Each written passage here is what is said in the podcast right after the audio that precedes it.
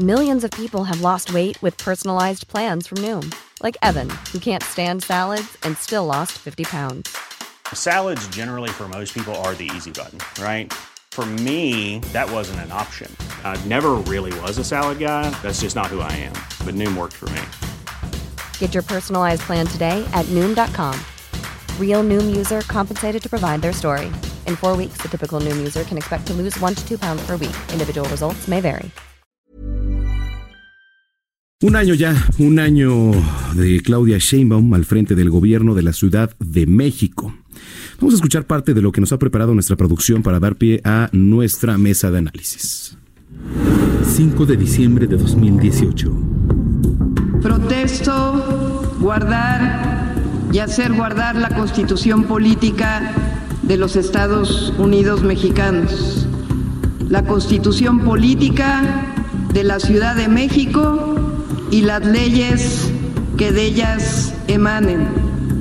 Desempeñar leal y patrióticamente el cargo de jefa de gobierno de la Ciudad de México, mirando en todo por el bien y prosperidad de la Unión y de la ciudad.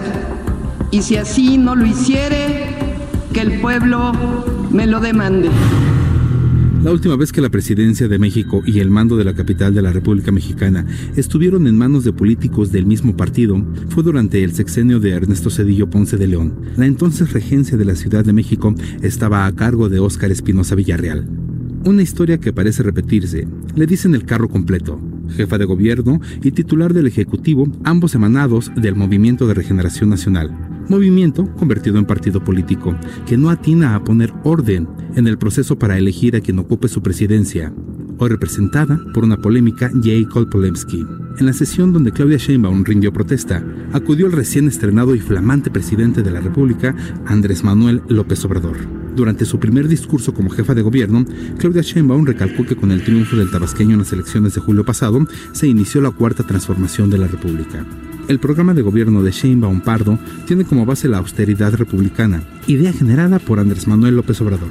También gobierno abierto, democrático y con cero tolerancia a la corrupción. En seis años de duración de la gestión administrativa capitalina, Sheinbaum determinó 12 ejes que consideró prioritarios para su gobierno. Estos son gobierno abierto, seguridad, espacio público, movilidad, cultura, derechos y equidad, igualdad e inclusión, educación y deporte, diversidad étnica, desarrollo económico sustentable, gestión de riesgos y agua. En el primer año de gobierno, el principal reclamo social es la garantía de seguridad en las calles de la capital de la República Mexicana, pues los robos, asesinatos, feminicidios, secuestros y trata de personas, entre otros, han tenido una presencia relevante en nuestra sociedad. Apenas un año de gobierno, Faltan cinco.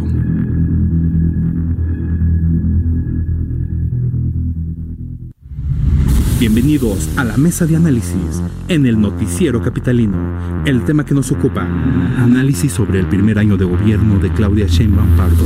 Participan representantes de partidos políticos en el Congreso de la Ciudad de México. El Heraldo Radio 98.5. 8 con 15, gracias eh, por esta introducción. Y sí, efectivamente, ya un año de Claudia Sheinbaum al frente del gobierno de la Ciudad de México. Hoy tenemos una mesa de análisis. Nos da mucho gusto recibir aquí en cabina a Mauricio Tabe, coordinador del PAN en el Congreso local y presidente además de la Junta de Coordinación Política. Diputado, bienvenido. ¿Qué tal? Muy buenas noches. Buenas noches. Diputado. Está por llegar también eh, Víctor Hugo Lobo, coordinador del PRD en el Congreso. Ya estamos esperando. Y bueno, eh, estuvo ahí. Estaba invitado sí. Eh, también Ricardo Ruiz, coordinador de Morena en el Congreso de la Ciudad de México. tuvo que cancelarnos unos minutos antes de entrar al aire. Entendemos que son días ocupados también en el Congreso. Hubiera sido interesante, también invitamos por ahí a, a, diputado del PRI, pero hubiera sido interesante tener todos los puntos de vista de las bancadas en el Congreso, ¿no? Efectivamente, sin duda, bueno, pues vamos a dar pie a la mesa. A tener que apechugar. Diputado, no, efectivamente, pues sí, aquí invitamos y que no se diga más. ¿eh? Aquí invitados estuvieron. Mauricio Tabe, eh, un año de gobierno de Claudia Sheinbaum, ¿cuál es el balance? Mira, nosotros cuando la jefa de gobierno tomó protesta, fijamos muy claramente como grupo parlamentario del PAN nuestra posición, que era que el gobierno no tenía pretexto para fallar, porque como nunca en la historia, desde que se elige jefe de gobierno, democráticamente había coincidido un jefe de gobierno y un presidente del mismo partido. Y entonces veíamos que todas esas condiciones eran para que a la ciudad le fuera muy bien. Y además eso siempre decía eh, quienes hoy gobiernan, que cuando cambiara el gobierno federal a la ciudad le iba mejor. Es más, que ellos no podían hacer bien las cosas porque el gobierno federal neoliberal no les permitía hacer las cosas.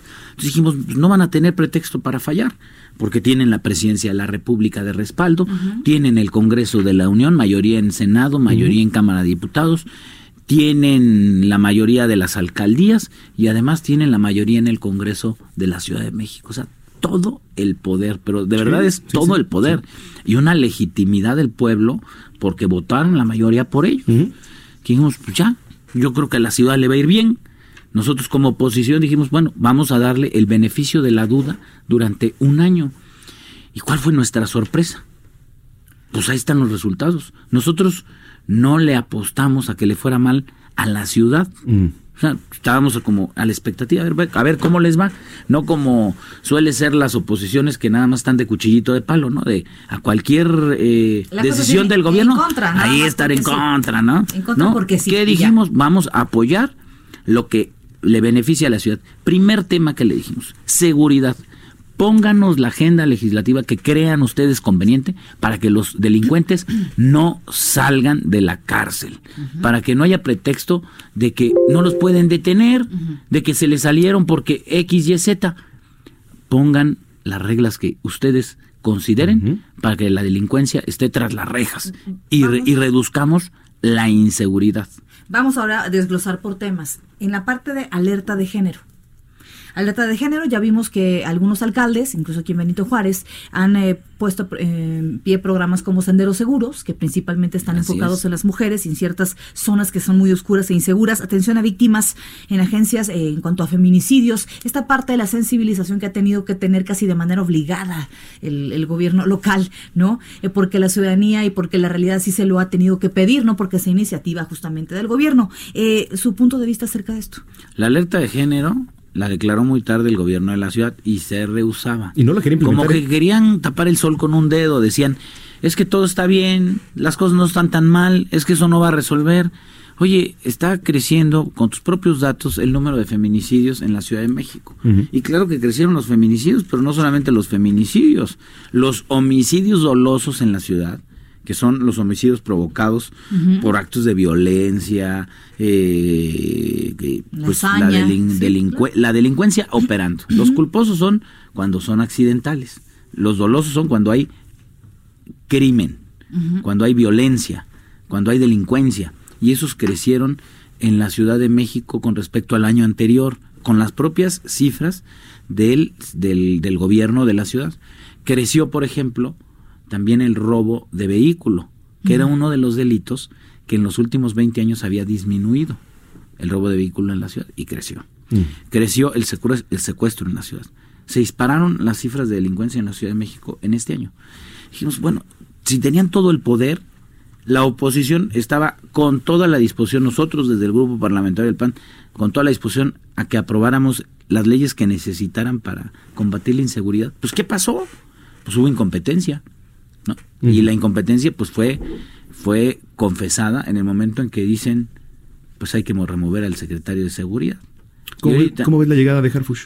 Nosotros vemos positivo, siempre que llega un nuevo funcionario le damos el beneficio de la duda, no somos esa oposición chocante que a todo lo dice que no, pues dejemos que el funcionario actúe, así como se lo dijimos a Horta en su momento y además nos reunimos como grupo parlamentario y se lo dijimos, a ver, aquí no va a haber regateo político ni va a haber grilla.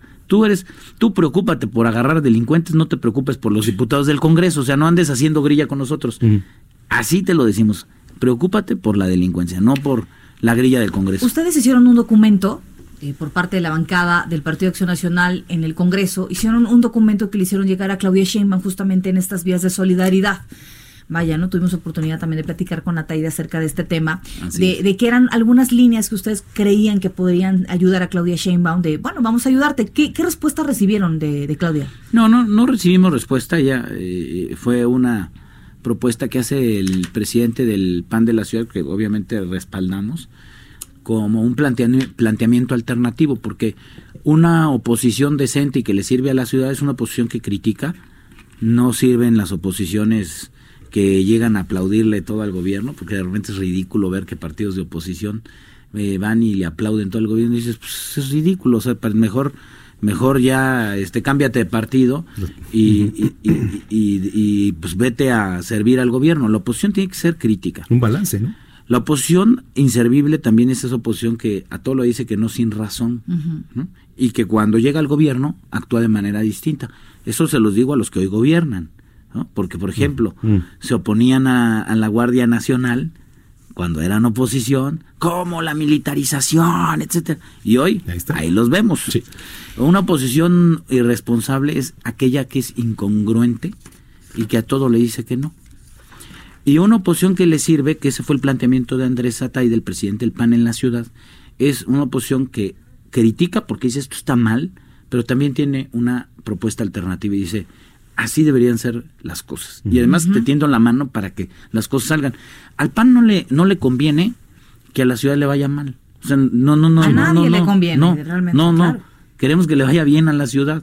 No le vamos a poner el pie al gobierno, pero tampoco le vamos a aplaudir si está haciendo malas cosas.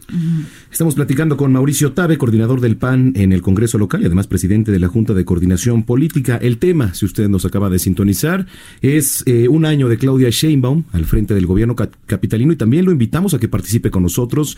Mándenos sus preguntas, sus opiniones, sus comentarios. Aquí los vamos a estar leyendo. ¿Qué opina de la gestión de Claudia Sheinbaum en la Ciudad de México? Está arroba el heraldo-mx. Arroba bren-penabello. Y arroba zamacona al aire. Participe con nosotros. Ahora, en materia de seguridad, ¿qué eh, desde el punto de vista de la banca del PAN sí ha hecho bien el gobierno local? Mira, recientemente ha habido algunas ¿La Guardia Nacional te parece que fue bueno? La Guardia Nacional nosotros apoyamos siempre y cuando no hubiera mando militar. Siempre dijimos eh, mando civil. ya Luego, el presidente luego... Que sí, que sí. Luego, luego le dio la vuelta. Pero militar pues pero retirado. Y es, es otra, y es harina de otro costal. Vamos a ver qué impacto tiene, ¿no? antes de decir ay, esto está terrible, vamos a ver los resultados. Sobre los resultados vamos a juzgar. Este año no ha sido bueno en materia de seguridad. Vamos a ver cómo funciona la Guardia Nacional en seis meses. Y, y, la seguridad no es solamente un tema de los policías, o sea, hay, hay, otros, hay otras instituciones que participan de la seguridad. Por ejemplo, la Procuraduría General de Justicia. O sea, si, si hace mal papel la Procuraduría, por más buen papel que haga el secretario de Seguridad Ciudadana, los índices delictivos van a aumentar, la impunidad aumenta. Si también hace mal papel el tribunal, los jueces y los magistrados que se encargan de impartir justicia, pues la, cadena de justicia no funciona. Porque, ¿qué pasa? Un, un, un, policía puede actuar bien y detener a los delincuentes. Pero si hay, un, si hay un mal procedimiento en la Procuraduría, si hay corrupción, pues entonces el delincuente encuentra la salida. Y si los delincuentes encuentran la salida, pues se da esto que se llama impunidad que es que cualquiera la hace y no la paga. Y entonces la señal que se manda es, pues puedes delinquir, ¿no? En esta ciudad se puede delinquir sin problema alguno y no te pasa nada. Igualmente, si fallan los, los jueces y liberan eh, indebidamente a quienes son delincuentes y está probado su, su responsabilidad o su culpabilidad, pues se manda igual la señal de, de, que aquí pues cualquiera puede hacer lo, que, quiera. Pero, el, pero además el gobierno actual le apuesta mucho en materia de seguridad a esta transformación de Procuraduría a Fiscalía. ¿Tú verdaderamente crees que vaya a ser un cambio de raíz? Hay temas importantes que, por ejemplo... ¿Está propuesta en la misma Procuradora? Sí, y nosotros, nosotros estamos eh, también haciendo, presentamos una propuesta de la ley de Fiscalía. O sea, ¿hay una oportunidad de cambio institucional? Sí. ¿Qué pasa luego? Que a la hora de implementarse, si no se cambian algunas personas clave, si no se cambian hábitos eh, o ciertas reglas no escritas, pues las cosas siguen igual. Y tiene que haber mucha voluntad política y mucho esfuerzo para acabar con grupos de interés. Mm. Porque, mira, te voy a poner un ejemplo de expectativas que se crean a través de leyes y luego de realidades que no se cumplen. La constitución de la Ciudad de México. La constitución la publicaron hace dos años, el 5 de febrero de 2017. Fue un esfuerzo de más de seis meses de acuerdos en, la, en esa asamblea constituyente. Yo participé en esa asamblea constituyente. Sí, sí, sí. Y la constitución es un documento vanguardista porque consagra una serie de derechos. que si se cumpliera, de verdad esta ciudad sería muy distinta. Porque además hay un todo un sistema para garantizar que esos derechos se cumplan. La responsabilidad de este Congreso, no me voy a prolongar mucho con la Constitución porque estamos hablando del gobierno de la ciudad, pero vas a ver que lo voy a conectar. La responsabilidad de este Congreso es hacer realidad la Constitución a través de las leyes secundarias. Digamos que el, el marco es la Constitución.